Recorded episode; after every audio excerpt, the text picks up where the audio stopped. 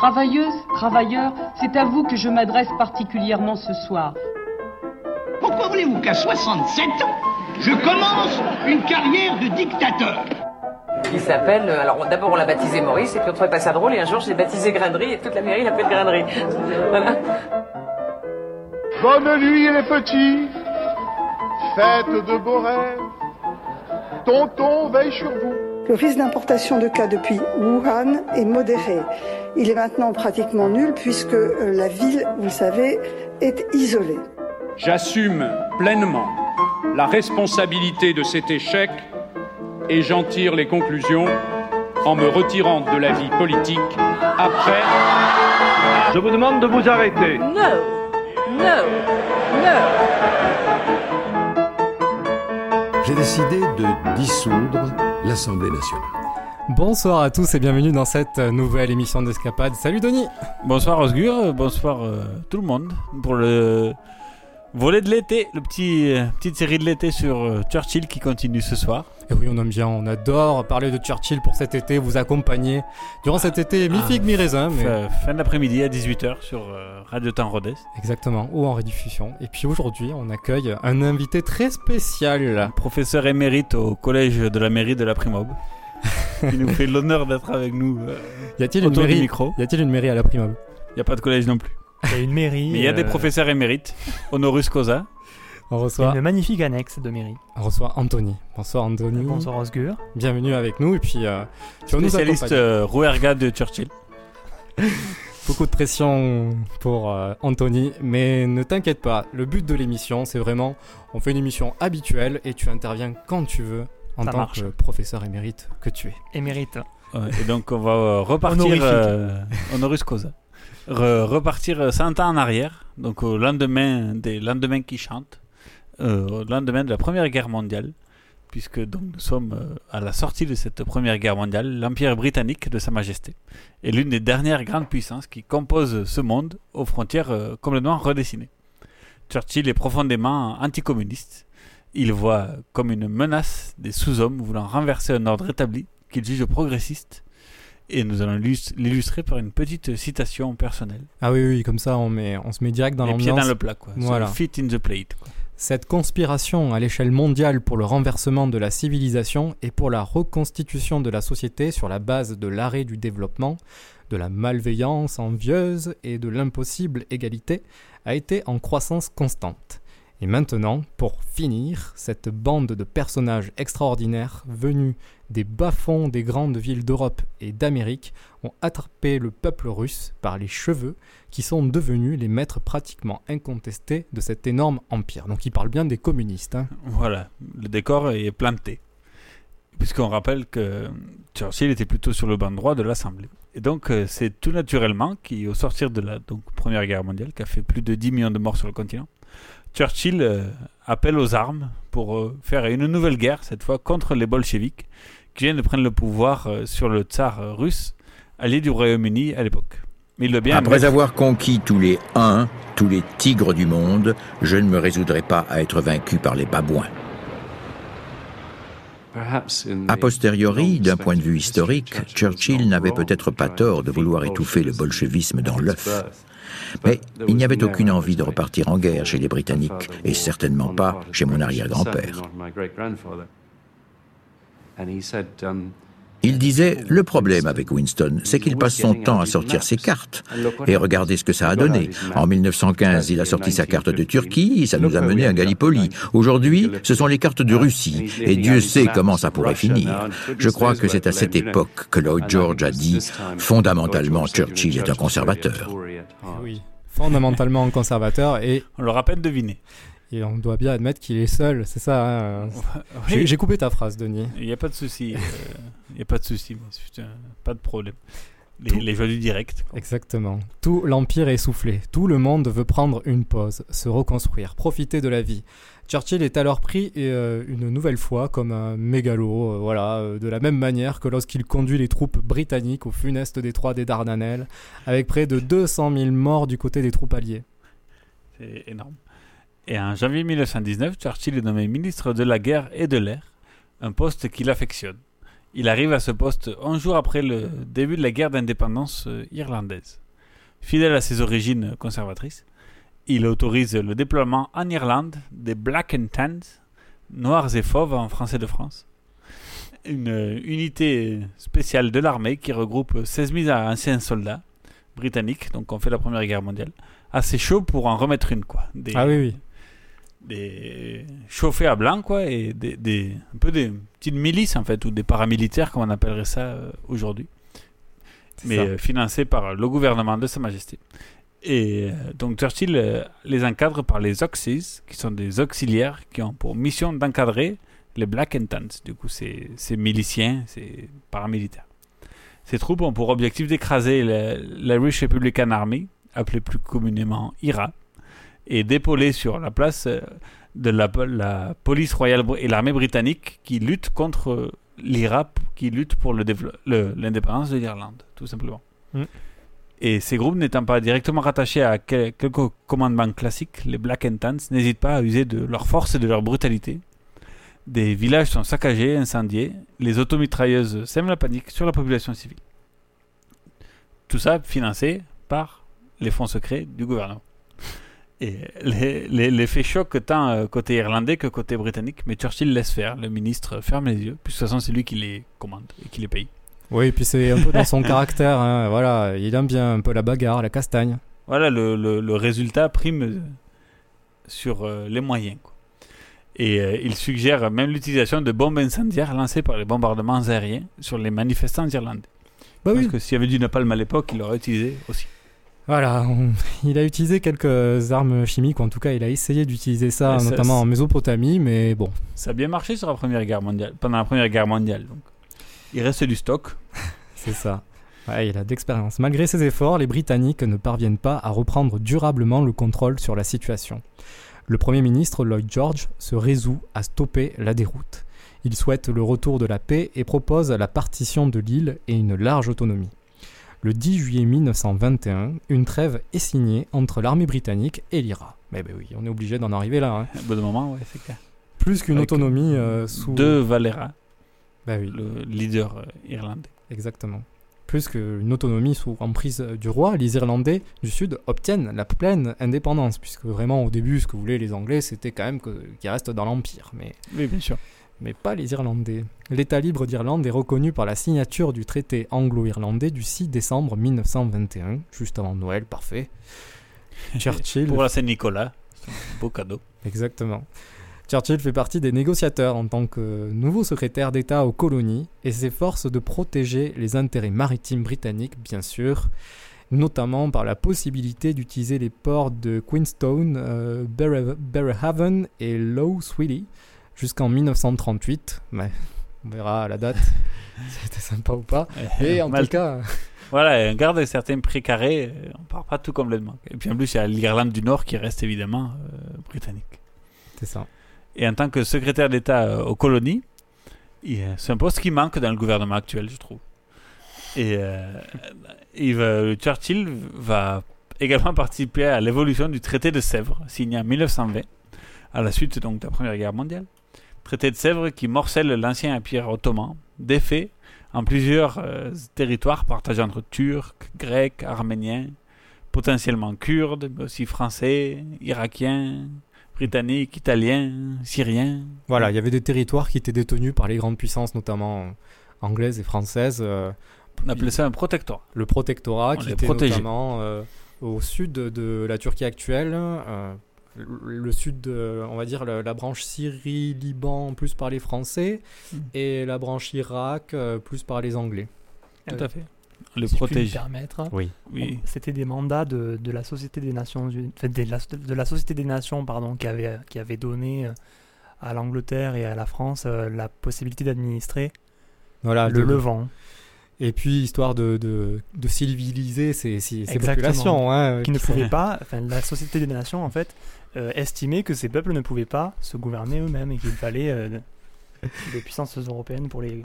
Et puis, qui ne pouvaient c'est pas mignon. exploiter leur pétrole eux-mêmes aussi. Voilà, c'est mignon. Du coup, les Anglais euh, ont obtenu euh, la Palestine et un morceau de l'Irak et la France euh, le Liban et la Syrie. Voilà. C'est pour ça qu'on a encore une présence, euh, en parlant de la France, au Liban en particulier.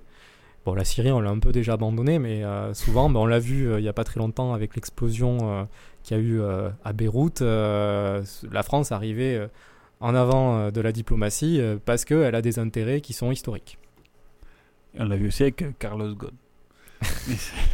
Ce lourd partage donc, du territoire a conduit au soulèvement de l'armée turque menée par le cher Mustafa Kemal, Qui deviendra plus tard Atatürk. qui deviendra plus tard Atatürk. Donc, on vous renvoie à nos podcasts euh, de, des vieux sur euh, podcasts. SoundCloud, le beau podcast numéro 38, je crois, de mémoire. Et euh, Churchill préfère généralement les affrontements à la paix. hein, c'est un belliqueux, ce Winston Churchill. Il aime la bagarre, le conflit. Et c'est par exemple le cas contre les Kurdes, les pauvres Kurdes qui souhaitent obtenir un territoire au même titre que les Arméniens. Churchill euh, ordonne l'utilisation massive des gaz lacrymogènes. Voilà. Bah oui. Il y avait encore, encore un peu de stock. Et oui, mais euh, ils étaient à deux doigts de- d'hésiter avec des armes chimiques euh, un peu plus euh, destructives, mais finalement ils se sont dit non, mais ça sert à rien de, de co- de commettre des dégâts à moyen terme contre la population. D'accord. Ils sont sympas. Puis à plus les Arméniens, ils avaient déjà connu un génocide et tout. On va, on va, pas- on va pas insister. Oui. En- Contrairement à son premier ministre, donc Churchill, euh, qui est juste ministre des colonies, souhaite également le retour des Turcs dans la région de Smyrne, actuelle Izmir. Oui. Très, très beau coin. Ainsi que le repli des troupes britanniques encore présentes en, Anatolie sur la partie occidentale du fameux détroit des Dardanelles que Churchill connaît si bien Ouais. après avoir passé ses vacances de 1915. Que d'anecdotes, Denis, et quelle expérience. En tout cas, finalement, les Turcs vont obtenir la signature d'un nouveau traité bien plus avantageux à leur égard. Le traité de Lausanne est signé en 1923 et donne aux Turcs la quasi-totalité des frontières actuelles. Donc vous prenez la carte de la Turquie et vous avez grosso modo les frontières qui étaient signées dans ce traité. Voilà, puis il y a eu quelques invasions en plus des Turcs entre-temps, et notamment en Chypre, mais bon, ça, ça sera pour une prochaine émission. Nord au sud? Nord, mais du coup. Il laisse euh, également euh, l'Arménie. Voilà, euh, l'Arménie euh, a toujours un pays, mais avec un territoire bien plus petit qu'auparavant, c'est-à-dire au nord-est du mont Ararat. et puis, bien sûr, à la fin d'un possible territoire kurde qui se trouve en pleine région, notamment où il y a du pétrole, Ouais. en plein milieu. Au milieu de trois, plusieurs pays. Plusieurs pays. Donc c'est plus facile de les diviser en cinq pays. Voilà, et la pleine reprise des Dardanelles et la région d'Izmir euh, par les Turcs conduit à un échange de population massif entre Grecs et Turcs, puisque euh, jusqu'à jusqu'au traité de Lausanne, grosso modo, hein, puis euh, en particulier jusque sur principalement jusqu'à la fin de l'Empire ottoman, il y avait énormément de brassage de civilisations, que ce soit entre Grecs et Turcs, mais au-delà, hein, avec des Arméniens aussi qui étaient présents un peu partout en, en Anatolie, des Kurdes qui sont toujours présents d'ailleurs, et euh, aussi des Juifs, euh, voilà, et bien sûr, et des, Salo- des Thessaloniques euh, au nord-ouest. euh, Mustafa Kemal était aussi un Thessalonique d'ailleurs à la base. Et bien que contributeur à ce dénouement, Churchill ne fait pour autant pas partie de l'exécutif et des signataires du, finaux du traité. Un an plus tôt, le Parti conservateur se retire du gouvernement de coalition mené par les libéraux, suite à, différents, à des différences sur la stratégie britannique justement en Turquie. De nouvelles élections sont organisées. Le gouvernement de Lloyd George est renversé. En convalescence après une opération de l'appendicite, Churchill, affaibli mais toujours combatif, revient défendre son siège au Parlement. L'un de ses électeurs le décrit comme un aventurier dangereux, hypocrite et manipulateur. Churchill est battu. Pour la première fois en 22 ans, il ne siège pas à la Chambre. En un clin d'œil, je me retrouvais sans bureau, sans siège, sans parti et sans appendice. Ah oui, même son appendice n'est plus là. Ah, L'humour britannique. Et voilà, cette défaite est l'occasion pour Churchill de se retirer, se reposer du côté de Westerham à Chartwell, Chartwell pardon, plus précisément. C'est à une heure au sud de Londres. Mais comme à son habitude, ce cher Winston ne peut pas se tenir trop longtemps au repos. Et en 1923, il, re- il se re- représente à Leicester, mais il perd une nouvelle fois. Le Parti libéral fait une a perdu un deuxième appendice. eh non, ah, c'est définitif. Heureusement pour lui. Le Parti libéral fait une alliance avec les travaillistes, le Labour, pour former un nouveau gouvernement.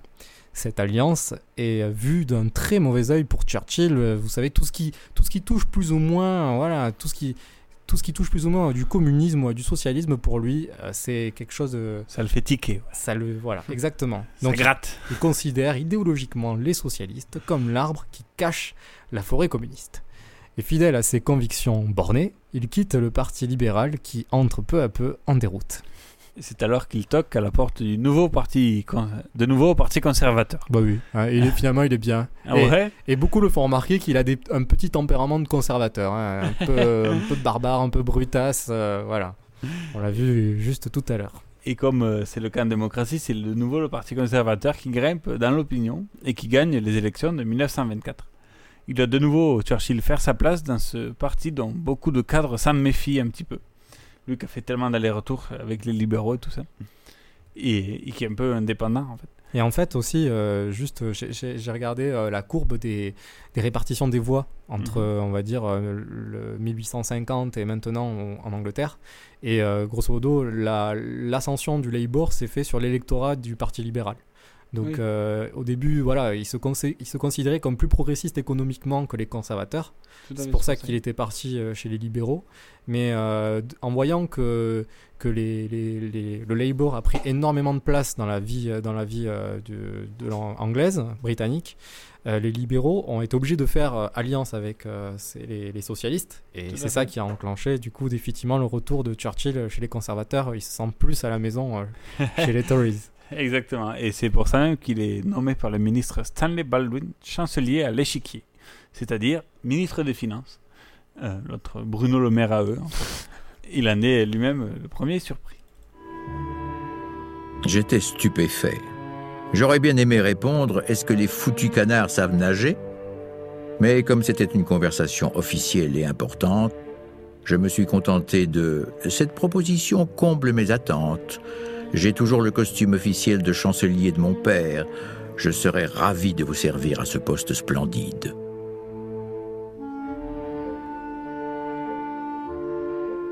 Churchill a presque 50 ans et la nouvelle est accueillie avec effarement et indignation. Le Daily Herald écrit La nomination de M. Churchill est une plaisanterie. Il a été successivement conservateur, libéral, puis de nouveau conservateur. Personne ne conteste ses immenses compétences. M. Baldwin a sans doute pensé qu'il valait mieux l'avoir au gouvernement qu'en dehors. Ah Bah voilà, ça veut, ça veut tout dire. Voilà. Donc euh, fraîchement, fraîchement élu ministre, il souhaite le retour de l'étalon or. Et là, c'est quelque chose de particulier. On a un petit Ah, cours de finance qui arrive là. Attention. C'est-à-dire faire en sorte que, la livre soit indexée sur le prix du poids fixe de l'or. En effet, les lourds investissements que les nations comme le Royaume-Uni ont entrepris pendant la, la première guerre dévastatrice, guerre mondiale, ont conduit à une pénurie d'or financièrement parlant. Euh, pariant sur la victoire et le remboursement des dettes par les pays vaincus, ça c'était une spécialité euh, très prussienne. Les, les- les Allemands ont inventé euh, avec les Français, en faisant la guerre contre, contre les Français, le principe du je fais la guerre contre toi, si tu perds, tu rembourseras mes, mes dettes. Mes frais, ouais. Voilà, de 70. donc tout le monde s'est mis à faire ça puisque c'est vraiment sympa. Ça veut dire qu'on peut potentiellement, si on y croit, investir au taquet et se dire qu'on va réussir à gagner la guerre et se faire rembourser Et se faire payer, ouais. Par les vaincus. Or, comment, comment payer à l'instant T si euh, finalement il n'y a pas le. C'est de l'investissement, c'est du crédit. Alors, Voilà. Donc comment on le fait? Mais du coup, il faut arrêter d'indexer, il faut abandonner l'indexation de la monnaie sur l'or. Et c'est tout logiquement, on se dit qu'au retour euh, voilà, de, de- des choses normales, le retour de l'étalon d'or serait euh, quelque chose qui pourrait être euh, totalement logique. Voilà, on est sorti d'une, de, de la Première Guerre mondiale, il faut retourner vers cette référence euh, qui, qui était initialement reconnue par tous. Qui était aussi voulu par Raymond Poincaré chez nous en France. Voilà, c'est ça. Mais bon, c'est une idée qui est d'abord menée mondialement par les conservateurs britanniques. Et Churchill entérine en 1925 ce retour qui entraîne l'augmentation de la valeur de la livre sterling et donc une déflation de l'économie. On va le dire autrement. Une baguette qui coûte aujourd'hui un livre peut en coûter que la moitié le lendemain parce que euh, le prix de la monnaie a augmenté. Tout à fait. Et donc l'augmentation de la valeur de la livre conduit également à l'augmentation des, des prix ben, britanniques pour les exportations. Grosso modo, euh, Oui. les pays étrangers achètent, euh, doivent payer Plus plus, cher. plus, cher les produits faits en, en Grande-Bretagne. Et dans le- dans l'Empire britannique surtout. Voilà, et donc toute l'industrie est touchée par ce changement majeur euh, ben voilà, qui, qui- de l'économie euh, et de l'industrie minière en particulier. Et déjà fragilisé donc par la baisse de la production concurrencée par le pétrole, le charbon, les industriels miniers décident de la baisse des salaires des travailleurs. Ben voilà. Fait moins de profit, on baisse les salaires. Exactement. Comme ça, tout le monde garde sa marge. Et malgré les mesures sociales votées par Churchill comme l'abaissement de l'âge de départ à la retraite ou des baisses d'impôts, travailleurs et syndicats votent pour la grève générale.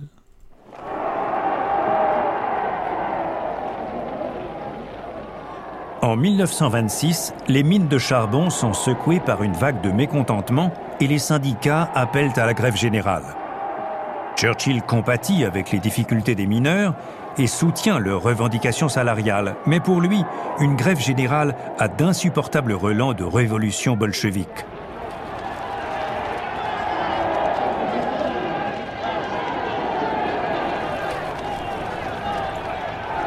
Thomas Jones, secrétaire de cabinet adjoint.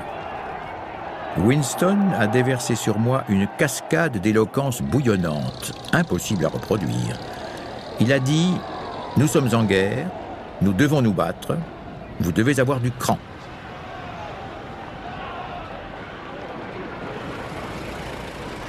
Des volontaires sont appelés en renfort pour faire fonctionner les transports en commun et aider à briser la grève. Churchill se prononce pour le déploiement de l'armée, des chars et des mitraillettes. Il explique à Stanley Baldwin que faire couler un peu de sang ne serait pas un drame. La grève générale prend fin au bout de dix jours. Malgré les efforts de Churchill pour obtenir de meilleures conditions de travail aux mineurs, les socialistes britanniques le verront toujours comme l'incarnation d'un conservatisme inhumain. Il est bien ce documentaire, euh, Osgur. Oui, euh, j'ai énormément pris d'extraits d'un documentaire qui a été diffusé sur la chaîne d'histoire euh, de ce cher, euh, comment il s'appelle déjà, le conseiller de Patrick, de Nicolas Sarkozy? De Carolis. Patrick Buisson. Patrick Buisson, ce fameux conseiller de, de droite, d'extrême droite, donc la chaîne Histoire, et donc ce documentaire a été diffusé là-dessus. Bon, quelque part, c'est un petit hommage à Churchill, ça ne m'étonne pas, mais, Tout à fait. mais euh, on illustre bien, en tout cas. Ah, mais il est bien fait. Ça l'émission. s'est déjà servi un petit peu Ex- sur l'émission d'avant qu'on retrouve en podcast sur SoundCloud. Exactement. Et, euh, et donc, euh, les travaillistes remportent le plus de sièges aux élections de 1929, forcément. Et sa majorité absolue, ils font une nouvelle fois coalition avec euh, les libéraux. Le profondément clivant Churchill n'est plus ministre, il est mis sur le côté. Il commence alors une lente traversée du désert qui l'amène quelques mois plus tard à assister au pire krach boursier de l'histoire, puisqu'il est présent ce jeudi 24 octobre à Wall Street devant et assiste à l'effondrement de tout un système financier dont il est peut-être l'un des contributeurs avec la fameuse politique de l'étalon or. Oui. et d'abord au Royaume-Uni, puis après en France, Disons et après que aux États-Unis. Voilà, disons que l'étalon d'or euh, qui a, qui, a, qui a été adopté en Grande-Bretagne, mais également en France, comme on l'a vu, Mhm. a apporté une instabilité euh, à l'industrie internationale et d'autant plus exacerbée que les États-Unis, la principale économie à l'époque, n'est- n'est elle pas euh, revenue à cet étalon or. Tout à fait. Et donc on a une distorsion euh, de l'économie mondiale et euh, qui s'est ensuite euh, Parce que c'est en- aussi les États-Unis qui ont les plus grosses réserves d'or qui, depuis la Première Guerre mondiale. Voilà, ils n'avaient pas intérêt à revenir à ce système-là parce qu'eux, ils en ont beaucoup profité de ce système-là pendant la Première Guerre mondiale, puisqu'ils Mm. ont été les, Les financeurs. Ça a été à partir de la Première Guerre mondiale que les États-Unis a vraiment commencé à prendre le dessus sur, on va dire, l'ordre mondial. Ouais. Donc, euh, bon, voilà, c'était. euh, Churchill, quelque part, est un peu contributeur de, de ce crack. pas directement, mais indirectement. Et euh, du coup, euh, le jeu- fameux jeudi noir, il est à New York, il se balade. et euh, dans- pendant la traversée du désert. Oui, tout à fait. Et donc, ce crack qui va entraîner la Grande Dépression et faire que le monde n'aura plus beaucoup de money money. Et oui, Plus alors ça, d'argent d'argent. ça c'est beau parce que du coup, tu fais un petit lancement. Disons, petit- que- sans- rappelons, sans transition. rappelons que tu as fait un petit, euh, un petit, un petit pamphlet contre le disco. On retrouve sur SoundCloud aussi. Écoute gratuit. C'est Abba sur Radio Jean Rodez. all night, I work all day to pay the bills I have to pay. Ain't it sad? And And still there never seems to be a single penny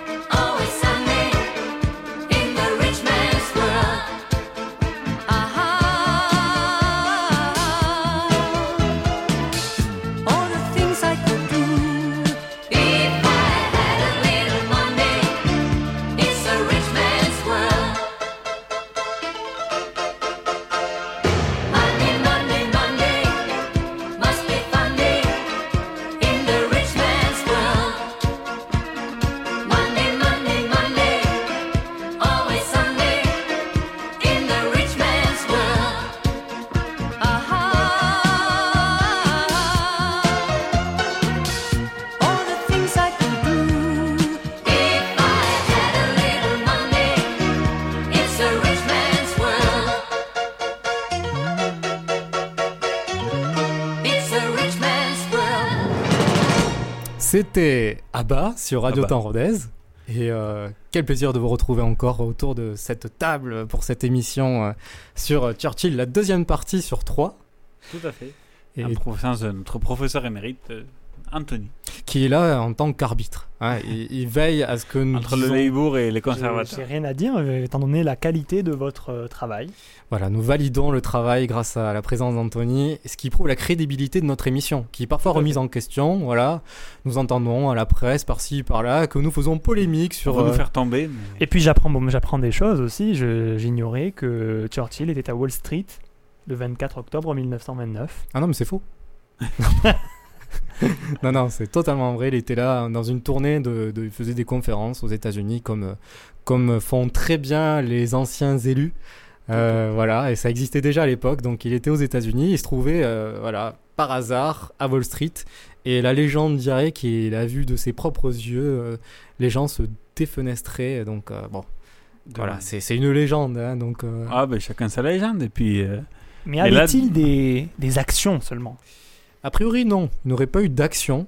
Mais en tout cas, il en a vu. Tout à fait. Mais là, donc, sa petite traversée du désert, un peu comme tout le monde, est fatigué de sa, la politique intérieure, mais toujours vivant, toujours debout. Il se retire de nouveau dans son domaine à la campagne, à Chartwell, donc une heure au sud de Londres. pour ceux Tu peux, attends, tu peux redire le nom? Chartwell. Vous pouvez prendre le Rhodes Londres et après un petit taxi pendant une heure, et hop, Oui, c'est à peu près ça. Vous y êtes. Vous tracez plein sud.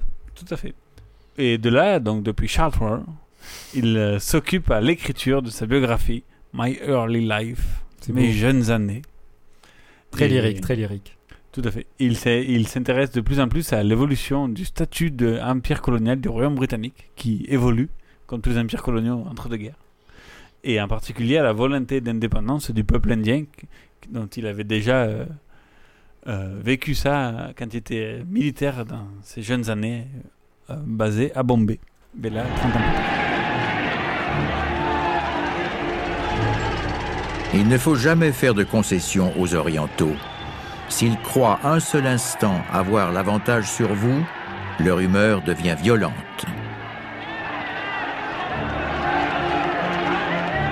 Il est particulièrement méprisant envers Gandhi, allant jusqu'à déclarer qu'il est écœurant qu'un petit avocat séditieux, un fakir à demi nu d'un genre bien connu en Orient, puisse négocier avec la Grande-Bretagne. Un fakir à demi nu. Bah oui, euh, là, alors là, euh, on voit, on voit le- l'estime qu'il a envers, envers Gandhi, euh, ça fait tellement plaisir. Putain, c'est un peu les, les opposés. Oui, mais bon, euh, en tout cas, farouchement. Le yin et le yang. C'est ça, ils sont, c'est vrai qu'ils sont opposés culturellement, dans la manière de faire. euh, alors là, on est Manière loin. Euh. On est loin de tout ça, exactement. Farouchement opposé à l'indépendance. Il est par euh, cynisme, on va le dire, et désinvolture face au peuple indien, mais également farouchement contre l'éclatement de l'Empire qu'il voit comme un atout euh, du Royaume-Uni euh, pour euh, de nombreuses années encore, en fait. Et il a vraiment peur que l'Empire soit fragilisé avec, euh, avec ses, ses souhaits d'indépendance. euh, Il perd son plus grand morceau. ouais. il perd son plus gros morceau, c'est vrai, avec euh, du fort potentiel. Cependant, son avis euh, n'est pas partagé par la majorité des conservateurs, comme, Comme souvent. comme souvent, qui est la majorité qui souhaite le statut de domination. Alors, qu'est-ce que c'est?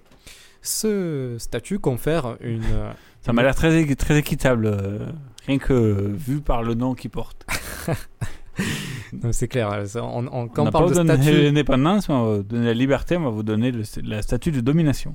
Quand on parle de statut de domination, voilà, on sent qu'il y a quand même une relation un peu vassale, euh, vassaux, bon bref. Euh, ça confère donc euh, une autonomie relative à un État sous l'Empire britannique, Londres gardant le contrôle de la diplomatie, la guerre ou encore la Constitution. Bon, finalement, c'est un peu comme la Nouvelle-Calédonie avec la France actuellement. Oui, non, tout à fait. Bon, les Indiens, c'est 90, euh, je sais pas combien de millions d'habitants. Oui, c'est ça, mais bon, au final, on rigole de la domination, euh, de, le statut de domination euh, de l'Inde. Et ce statut qui a été utilisé pour nombreux, nombreux territoires pendant, entre les deux guerres, mais finalement, nous-mêmes, nous le faisons euh, à l'heure actuelle. mais bon, il y a des c'est référendums pour pareil. statuer sur l'indépendance. Voilà. Les référendums disent souvent non à l'indépendance. Exactement. En tout cas, ce- c'est opposé à la ligne du parti, euh, Churchill. Il prend d'autant plus de recul sur les décisions gouvernementales et parlementaires, euh, en tout cas de la, de la, pendant la première euh, moitié des années 30, puisque vraiment personne n'écoute. Donc bon, voilà, personne ne l'écoute vraiment, il est marginalisé. Mais ce qui ramène Churchill au devant de la scène, c'est un fait assez troublant. Puisqu'en 1936, le pays est déchiré. Le roi Édouard VII décide d'épouser Wallis Simpson, une roturière, c'est-à-dire qui n'appartient pas à la noblesse. Oh, majesté, Ah ouais, sacrebleu. attention. hein. Qui de plus est états-unienne et divorcée. Alors là, le, pompon, quoi, le chapeau sur la reine. Quoi. et euh, pour une majorité des sujets de l'Empire, cette union serait inconcevable, indigne de la royauté. Ce n'est pas ce que pense Winston Churchill. Pour lui, il faut absolument protéger le roi et faire en sorte que l'union aille jusqu'au bout pour protéger la couronne. Un quelconque renoncement serait à ses yeux un aveu d'échec pour le roi et pour l'Empire.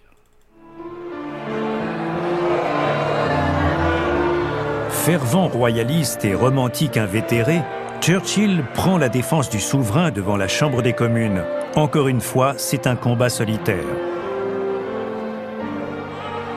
Il déclenche un tollé parmi les députés.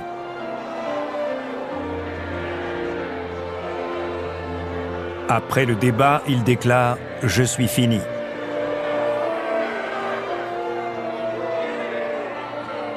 Il aide alors le roi à rédiger son discours d'abdication.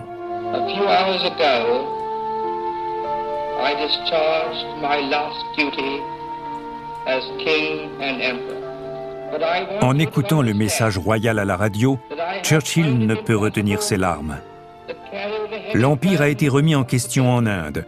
Aujourd'hui, la monarchie est sérieusement ébranlée. Et il sait qu'un danger plus inquiétant encore menace la Grande-Bretagne. Of the woman I love. Mais quel commentaire aurait pu faire Stéphane Bern devant une situation si chaotique Eh ben, Il y a certainement une émission en plus là-dessus, euh, si vous cherchez bien. Euh, en tout Est-ce cas, qu'il euh, aurait fait une loterie pour sauver la couronne ça aurait été une solution. Mais, mais non, finalement, parce que c'est c'est ça qui est beau, c'est que le roi a abdiqué malgré tout par amour. Oui, tout à fait. Et, et Churchill Et en plus, aussi. il a pu se marier quelques mois plus tard, puisque le divorce a été consenti aux États-Unis. Et, et ce qui est intéressant, c'est la position de Churchill, puisque il, euh, il- alors est-ce que est-ce qu'il a voulu d'abord défendre euh, l'image de l'empire, encore Mhm. une fois, de la royauté? Possible. Euh, Certains même se demandaient s'il allait créer son Si. parti, le, le King's Party. Donc euh, voilà. Et ou est-ce que il avait aussi une certaine euh, patte romantique en se disant mais euh, c'est complètement fou de- d'être euh, d'être contre cette union alors qu'il y a de l'amour dedans. Ouais, Il y je a pense aussi deux. qu'il s'entendait bien avec, euh, tu vois, idéologiquement avec le roi euh, Oui. déchu. Comment Parce qu'en fait, euh, c'est donc ce roi qui a pu se marier. et, C'est le, donc le frère du roi qui prend le, le trône sous le patronyme de George VI. C'est le film Le discours d'un roi, par exemple. Mhm. Et donc Édouard, le roi déchu, s'exile en France avec sa roturière, Wallis, et devient duc de Windsor. Donc quand même, il n'est pas totalement déchu non plus, quoi. Il devient duc avec des châteaux. Et lui d'une rente donnée par son royal frère. Et puis de temps en temps, quand il n'y a plus de sous, il, vit, il vend un château. Et Oui, c'est quand même la belle vie quoi. voilà, c'est pas la pire des, des déchéances non plus. Et pendant la Deuxième Guerre mondiale, alors qu'il était en France, il va s'exiler au Portugal, proche du régime de Salazar. Et il aurait même dit des, des louanges contre, euh, envers euh, le ce qui se passait en Allemagne à l'époque, euh, à la même époque. Donc, euh, Ok. on va pas aller plus loin. Non. Mais donc, c'est peut-être pour ça aussi qu'Edward et Winston s'entendaient bien sur certaines idées du conservatisme. Ça ne m'étonne pas. En Voilà. tout cas, voilà, c'était un peu la partie années 20 jusqu'aux années 30 euh, de Churchill. Et là, euh, on va voir euh, la partie euh, voilà, années 30 jusqu'à les débuts de la Première Guerre mondiale. euh, et notamment son regard sur la montée du nazisme et du fascisme. Donc là, on est au tournant de la décennie 1930. Et le député Churchill est toujours une figure centrale de la politique britannique à l'époque. Euh, voilà, il est toujours là en place, même s'il est peu écouté par ses rivaux qui ont aussi peur de lui, il est toujours là. Il est farouchement engagé au réarmement de l'Allemagne, de la République de Weimar. Weimar. Weimar. Weimar. Weimar. Contraire aux accords de Versailles d'ailleurs de 1919. Il est aussi méfiant quant à la politique d'expansion japonaise sur le continent asiatique avec euh, l'invasion de la, de la Mandchourie en 1937. Et en 1935, il publie l'essai euh, Hitler and His Choices, qui fera suite par euh, un article qu'il avait écrit, euh, The Truth About Hitler, de 1937. En fait, c'est l'éditeur qui lui a commandé ce bouquin pour savoir vraiment euh, ce qu'avait Churchill dans sa tête. Voilà, son point de vue sur la montée et en puissance d'Hitler et des fascismes sur le continent. Voilà, rappelons que Churchill, le super conservateur, avait déjà émis de nombreuses observations plutôt positives sur la politique fasciste de Mussolini en Italie. Et dès 1923, avec la prise de pouvoir par Benito Mussolini, il a même rencontré Mussolini en, janvier 1927 à Rome. Et sur Mussolini, il confesse une certaine admiration sur sa politique, bâtie notamment sur des succès économiques certains, qui ont redonné un dynamisme au pays et, qui, et dont l'Angleterre ferait bien de s'inspirer. Il écrit même de sa plume à Mussolini Si j'avais été italien, je suis sûr que je vous aurais apporté un soutien total à toutes les étapes de votre combat triomphant contre les passions et les appétits bestiaux du léninisme. Bah oui, parce qu'il y a toujours Voilà. ça en fond, c'est le, le communisme. L'anticommunisme, c'est- la toile de fond. Alors, bon, clairement, il s'était totalement planté, mais euh, ce, qui, ce qui- ce qui est intéressant aussi, c'est qu'il y a euh, beaucoup de gens hein, à cette époque sont plantés sur la Tout montée fait. de ces, de ces extrêmes qu'on qualifierait maintenant d'extrêmes. Mais à l'époque, beaucoup voyaient en ces partis euh, des, des, des, personnalités comme, euh, comme euh, Mussolini euh, pouvaient reprendre contrôle d'une population, euh, mettre à l'abri du communisme pour les anticommunistes, voilà, c'était quelque chose de bien, et euh, il les mettait au boulot quelque part dans le sens où l'économie était là. Repartait, les Euh, donc étaient euh, il y avait aussi, euh, comme il était conservateur, Churchill, le nationalisme pour lui, c'était pas quelque chose de forcément dangereux, en tout cas le patriotisme. Et donc, euh, à l'époque, en ne sachant pas euh, ce que va, comment les Tout événements vont s'enchaîner, il s'est dit, ben voilà, euh, il fait du bon boulot, quoi. Voilà, c'est un bon modèle autoritaire. Tout à fait. Donc c'est intéressant. euh, les, les Français, euh, les Italiens et les Anglais, euh, on est en 1935, ils, voilà, ils, se, ils se réunissent à, bah, c'était à Stresa en Italie pour faire front contre, contre, contre l'Allemagne en fait, puisqu'Hitler est en train de, De monter. de monter. Euh, il est en train de, de bafouer certains points du traité de Versailles. No- Notamment, il réarme ben, son pays. Euh, il, est, il a, il a euh, mis des troupes en, en Rhénanie. Et les, les, les trois pays, Italie, euh, France et, Angleterre, pardon, essaient de, euh, de, de faire front commun à Stresa. Mais en fait. euh, Ah oui, parce qu'à l'époque aussi, en fait, Mussolini pas, oscille, je je sais pas sur, sur quel pied danser la tarentelle. Ils aimaient pas, il aimait pas Hitler, euh, Mussolini. Bah, il s'en méfiait, il s'en méfiait, parce qu'en plus, il voyait. Jaloux que- de la moustache. Non, mais euh, jaloux quelque part, parce que. Mussolini, temporellement, est venu avant Hitler aussi. Oui, Et. Hitler s'est inspiré de Mussolini. ouais, exactement. Donc bon. En tout cas, il se montre. euh, Churchill. Churchill se montre aussi peu critique sur la prise de pouvoir de Salazar au Portugal et de Franco, donc en Espagne, après la guerre civile qui a eu entre 1936 et 1939. C'est, ceci est aussi guidé, toujours chez les Britanniques, par des considérations géopolitiques favorables à la couronne, et donc particulièrement quand on pense à Franco et de l'Espagne au détroit de Gibraltar. Et donc, Oui. et ça, c'est quelque chose qui, euh, quelque part, la constance de l'en- de- des, des Britanniques. C'est que toutes les décisions que les Britanniques ont prises jusqu'à maintenant et qui prendront Mhm. jusque pendant encore des années, ce sera d'abord pour leur propre intérêt. Ah oui, ça. Ils perdent jamais le nord. Et même s'il faut soutenir un salaud, il n'y a pas de problème. Tant que, tant que Gibraltar on contrôle. Et donc, dans son essai de 1935, Churchill est virulent sur le système politique mis en place par Hitler en Allemagne. Mais il exprime aussi une certaine sympathie sur la volonté nationaliste du gouvernement d'Hitler et- et dans son Voilà, pays, un peu comme pareil. ce qu'on a évoqué. Et rappelons que Churchill est quand même dans la branche conservatrice britannique. Voilà. Et il développe l'idée que le succès d'Hitler était grandement dû à la léthargie des gouvernements français et britanniques à cette époque. Donc c'est un moyen aussi de critiquer le gouvernement en, en place en Angleterre. Et dans cet essai, il se montre dubitatif sur le personnage Hitler, ne sachant pas s'il va être celui qui va réussir à restaurer la grandeur de l'Allemagne, ou bien un nouveau dirigeant qui va mener son pays au chaos, le plongeant dans une nouvelle guerre. Vous écoutez Affaire à suivre. à- Affaire à suivre, vous écoutez toujours Radio Temps Rodez. Il est à peu près euh, 18h41 minutes. Et là, on va s'écouter une musique qui nous met dans l'ambiance de ce qui va nous suivre à partir de maintenant, quoi. D'abord, il y a eu la paix. La paix qu'on entretenait chacun en posant un flingue sur la tempe de l'autre. Puis il y a eu les hommes. Beaucoup d'hommes. Que des hommes. Pour bien faire tenir tout ça, on a mis des murs. Dans les têtes, dans le ciel, dans le désert, dans la mer. Fallait pas qu'on s'inquiète. On avançait, sans progresser certes. On faisait croire, on avançait. Mais c'est comme tout. Pendant une chute, on croit toujours voler. Si c'est la fin de ce monde, ok.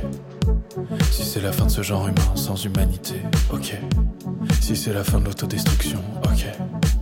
On nous a trop demandé d'unir nos forces. On pourrait unir nos faiblesses. Unir nos faiblesses. Unir nos faiblesses. Unir nos faiblesses.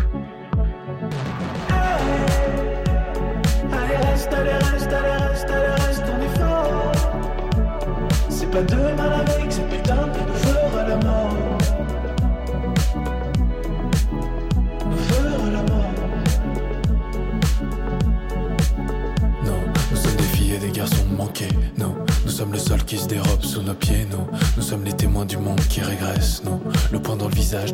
nous sommes la preuve du contraire.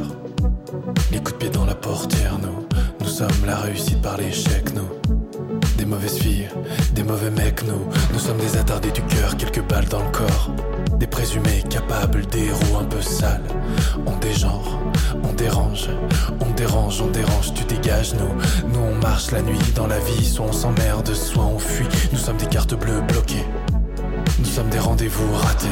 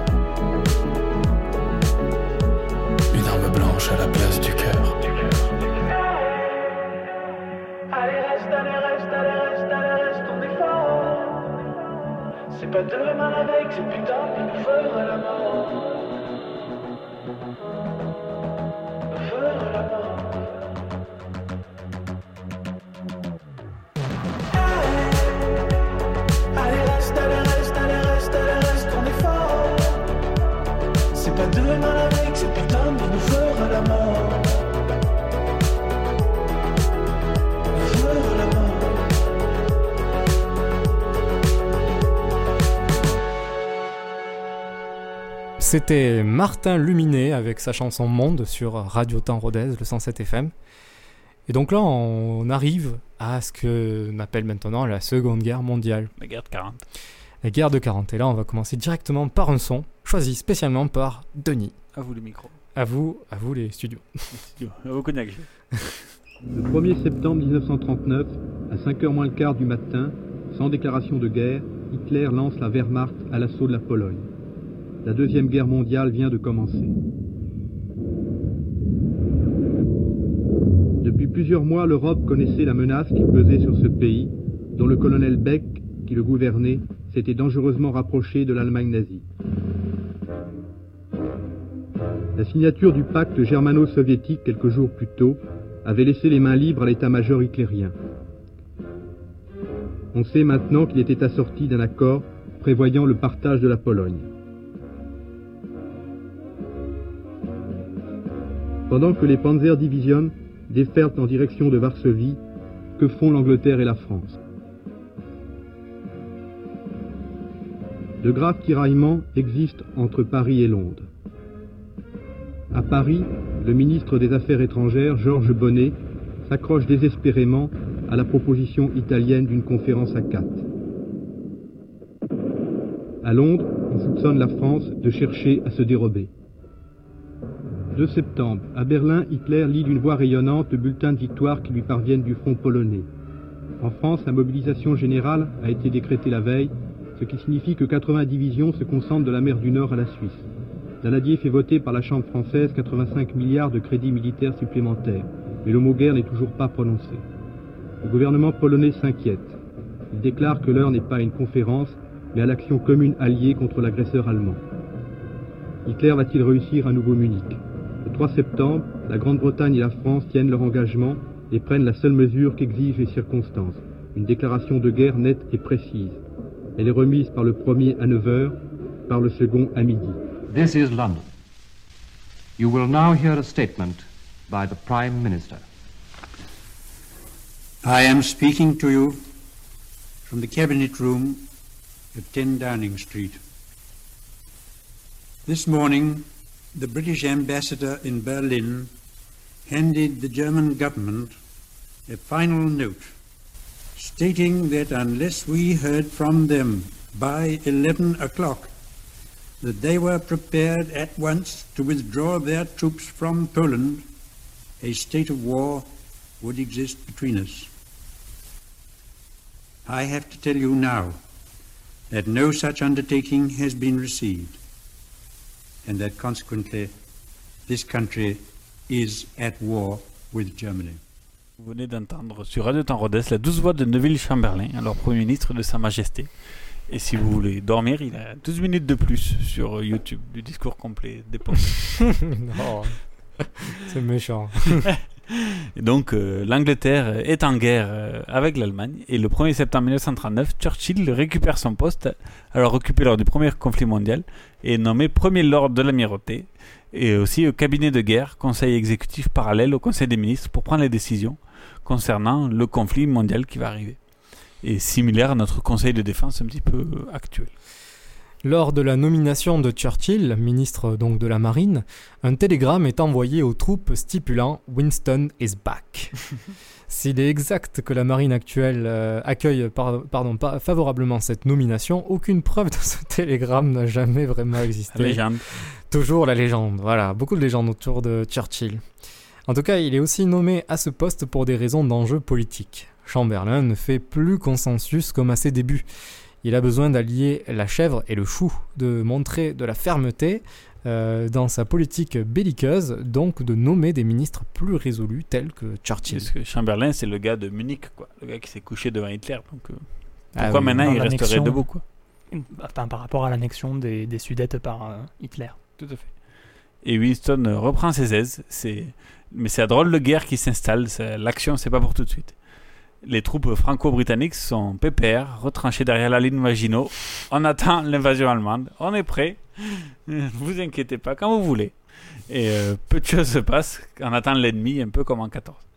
Et euh, après une série de défaites en mer, la première bataille navale gagnée par les troupes britanniques a lieu lors de la bataille de Rio de la Plata, au large de l'Uruguay. C'est la fin en fait d'un chassé-croisé entre les Anglais et un cuirassé allemand. Ils sont allés euh, jusqu'en Argentine pour le pour le pour le torpiller. Ah non, mais c'est une guerre mondiale. hein. Le grave spi. C'est une guerre mondiale. Peut-être que les, les Allemands pensaient savaient déjà que l'Argentine allait être une terre promise, un peu comme un petit peu plus tard. Et c'est prélude. Et donc, euh, mais c'est le cuirassier allemand qui a fini par se saborder en fait. C'est c'est pas les rosebifs qui l'ont coulé, c'est le cuirassier qui s'est sabordé au bout dans un impasse. Voilà. Bon, ça arrive. Première victoire. Après plusieurs euh, revirements et un nouveau vote au Parlement, Chamberlain est mis en minorité. Il y a un consensus sur la volonté de créer un gouvernement d'union nationale et d'exclure Chamberlain de la tête de ce gouvernement. Bon, c'est moi c'est clair. Mis en minorité, le poste de Premier ministre est prononcé à Lord Halif- Halifax, Mhm. euh, plutôt sur la ligne de Chamberlain, Chamberlain d'ailleurs. Mais bon, euh, du coup, il, Ouais, il était refuse, plutôt euh, un peu pacifiste. Quoi. Voilà, pas modéré. la bonne personne au bon moment. Bah non, du coup, bah, lui-même il se rend compte de ça et il refuse le poste. Et il est ensuite proposé du coup à Churchill, qu'il accepte de suite. Alors là, il attend que ça depuis qu'il a 9 ans, je crois.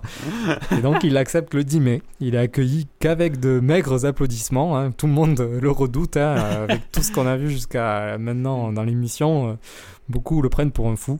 Et donc, euh, très loin de faire l'unanimité, euh, il est perçu comme trop manichéen. Et voilà. Et déjà dans ses premiers discours, on voit sa position ferme, mais toujours l'optimisme qui ne va ne pas le lâcher pendant les quatre années de conflit. Churchill addresses the nation. We are in a very different position from that we were in 10 weeks ago. We are far stronger than we were 10 weeks ago. We are far better prepared to endure the worst malice of Hitler and his Huns than we were at the beginning of September. Non, mais Ah, c'est c'est voilà. intéressant de voir comment l'accent peut évoluer aussi. C'est clair, puis c'est bien les, les sons d'époque. Mais au bout d'un moment, la drôle de guerre prend fin, au bout de quelques mois, et nous sommes le 10 mai 1940. Par ce clair matin de mai 1940, l'armée française reculait, selon le porte-parole du grand quartier général, dans les meilleures conditions. Aucune armée avant celle-ci n'avait reculé aussi bien, ni surtout aussi vite. Le porte-parole du GQG n'allait pas jusqu'à dire que c'était un plaisir de reculer comme ça, mais presque. L'opinion de la 7e compagnie de transmission sur la qualité de ce recul était légèrement différente.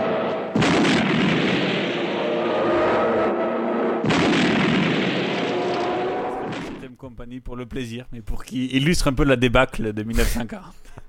C'est pas un plaisir de reculer comme ça, mais presque.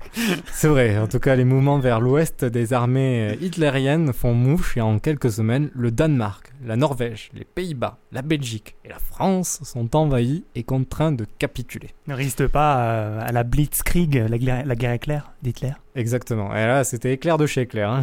Personne ne l'a vu venir. Enfin, aussi, ça fait 10 ans que tout le monde le voit venir, mais il est arrivé d'un coup. hein. Et Churchill a alors 65 ans et une santé fragile, euh, déjà avec euh, l'appendicite en moins, il y a quelques temps. euh, il avait manqué, il était à deux doigts d'être tué à un accident de voiture pendant qu'il faisait sa tournée là aux Oui. États-Unis. Bon, bref. Il a un peu la santé fragile, euh, bon, no sports apparemment. Et, et donc, il prend les rênes du pays. Devant la débâcle de mai 1940, les Britanniques décident de rappeler leurs troupes sur l'île afin de sauver ce qui peut encore être sauvé. Et donc de faire de moins de prisonniers Voilà. possible. Il voit que euh, la France s'est fichue. Que... Allez, euh, on retourne tous chez nous, depuis l'Angleterre, depuis notre île. Et donc, ils décident d'embarquer depuis Dunkerque, euh, mais, euh, mais mal préparés. euh, et donc, heureusement, euh, voilà, il y avait des Allemands aux trousses, mais finalement, Denis, Ouais, je sais pas pourquoi. il- il- les, le Wehrmacht a décidé de ne pas euh, continuer la, poursuite des troupes anglaises permettant d'embarquer dans des conditions précaires euh, et de, se rapatrier en fait. Ce qui était connu sous euh, l'opération Dynamo, le miracle de Dunkerque. Et la guerre euh, pour les Britanniques, comme pour tout le monde, s'annonce longue et périlleuse. Surtout le temps de s'adapter à la supériorité technologique et tactique allemande, comme on l'a vu avec la Blitzkrieg. le temps de consolider une stratégie unie et coordonnée. En fait, qui va être vite unie entre anglais et anglais, puisque c'est les seuls qui vont rester debout. Et dès la fin du mois de juillet 1940, avec l'armistice signé par Pétain, à Rotonde, l'Angleterre donc est la seule contre vents et marées face à l'Allemagne, au Japon et à l'Italie. Elle est donc au pied du mur lorsque commence la bataille d'Angleterre contre l'Allemagne. Seule contre les Allemands, elle ne doit surtout pas capituler. Fin tacticien, Churchill n'a pas attendu la défaite de 40 pour avancer ses positions. Depuis sa nomination comme ministre de la Marine, il avance ses pions avec les diplomaties et les dirigeants alliés. Il écrit sa première lettre à Franklin Delano Roosevelt à l'automne 1939. C'est Roosevelt qui s'était adressé à lui sur un complot ourdi dans la marine britannique pour s'aborder un bateau et faire porter le chapeau aux Allemands. Ce fut la première des 1628 correspondances écrites en 4 ans par les deux chefs de gouvernement. Une fois euh, nommé Premier ministre euh, de Sa Majesté, Churchill euh, est clairvoyant dès le départ et sait que le combat sera long, intense. Dès le départ, il a un discours franc avec ses collègues, ses opposants et la population. Essayant de se vou- vouloir rassurant mais loyal envers sa population sur la situation dans le pays et sur le continent. Et dès son entrée au pouvoir, il envoie un message clair à son peuple en promettant comme discours politique que de la sueur, du sang et des larmes. Ce discours a été prononcé le 13 mai 1940, quelques jours après la chute de Neville Chamberlain et sa nomination comme Premier ministre. Ce discours historique a été prononcé à la Chambre de Westminster, où le futur chef du gouvernement requiert l'approbation du Parlement pour, euh, par un vote majori- de son gouvernement pardon, par un vote majoritaire des députés. Attention, le son est d'époque et le texte est en anglais. Texte d'époque aussi. Hein. texte d'époque aussi, donc euh, Churchill a vous les micros. I now invite the House, by the resolution which stands in my name, to record its approval of the steps taken and to declare its confidence in the new government. Sir, to form an administration of this scale and complexity is a serious undertaking in itself. But it must be remembered that we are in the preliminary stage of one of the greatest battles in history that we are in action at many points in Norway and in Holland, that we have to be prepared in the Mediterranean, that the air battle is continuous, and that many preparations have to be made here at home. In this crisis, I hope I may be pardoned if I do not address the House at any length today. I hope that any of my friends and colleagues or former colleagues who are affected by the political reconstruction will make all allowances for any lack of ceremony with which it has been necessary to act. I would say to the House, as I said to those who have joined the government, I have nothing to offer but blood, toil, tears, and sweat. We have before us an ordeal of the most grievous kind. We have before us many, many long months of struggle and of suffering. You ask what is our policy? I will say it is to wage war by sea, land, and air with all our might and with all the strength that God can give us. To wage war against a monstrous tyranny never surpassed in the dark and lamentable catalogue of human crime. That is our policy. You ask, what is our aim? I can answer in one word, victory. Victory at all costs. Victory in spite of all terror. Victory however long and hard the road may be. For without victory there is no survival. Victory. Voilà, bon. Victory is ours. On a volontairement pas traduit euh, en espérant que vous soyez anglophone, sinon grosso modo il fait un appel, il fait un appel à la nation en disant que ça va être très dur, très Il dit compliqué. mobilisez-vous. Voilà, grosso modo. Mobilisez-vous. grosso modo, il dit ça, il, dit- il demande aux gens de se mobiliser, de, de, de- que ça va être compliqué, et notamment pour les, pour les Allemands, et que derrière ça va finir avec euh, voilà, une victoire. euh. Avec une chanson euh, de notre invité. Présente-nous la chanson. C'est une chanson d'Ed- d'Edward Elgar, très british, Pomp and Circumstance, En D majeur, je crois. en D majeur. Interprété par le London connu. Philharmonic Orchestra. L'air est très connu quand même. En tout cas, sur cette terre magnifique, on vous souhaite euh, à tous euh, Une Bonne, bonne, soirée. bonne bon soirée. appétit, cas, soit c'est 19h, soit c'est 13h. Ou un bon goûter, un bon apéro, ça dépend quand Mm. vous nous écoutez euh, en podcast. Et où vous nous écoutez dans le monde. Et on se retrouve le mois prochain pour la troisième et dernière partie si on essaye, si on y arrive Si on y à arrive. tenir. Sinon, on fera 4. à bientôt, bonne soirée.